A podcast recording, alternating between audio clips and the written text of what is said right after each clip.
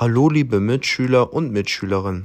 Heute werde ich euch zeigen, wie ihr nach Benutzen des Laptops euer Ladekabel richtig zusammenbinden könnt, damit diese in Zukunft besser haltbar sind.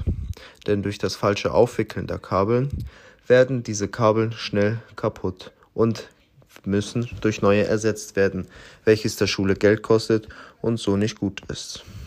Also fangen wir mal an. Hier sehen wir das Ladekabel. Zuerst gibt es einmal das Kabel, welches zur Steckdose führt. Und dann gibt es noch das Kabel, welches zum Laptop führt.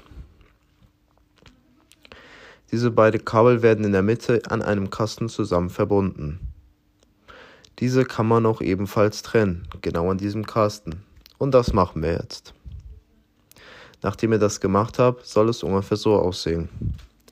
Dann haben wir einmal das Stromkabel mit den zwei Enden und das Kabel zum Laptop mit den zwei Enden.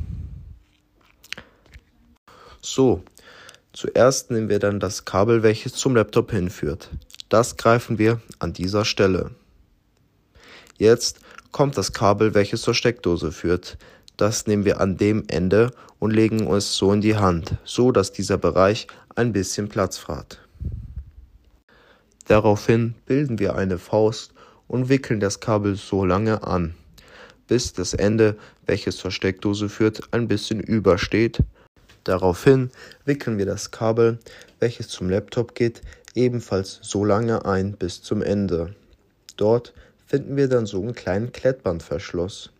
Diesen nehmen wir und ziehen ihn stramm über die eingewickelten Kabel, damit dieser richtig fest ist. So, und jetzt haben wir es geschafft. Und so sieht ein Kabel aus, welches man jetzt mit einem guten Gewissen abgeben kann, da es jetzt länger haltbar ist und nicht so schnell kaputt geht. Ich hoffe, ihr habt es gut verstanden. Falls nicht, guckt euch es gerne wieder von vorne an.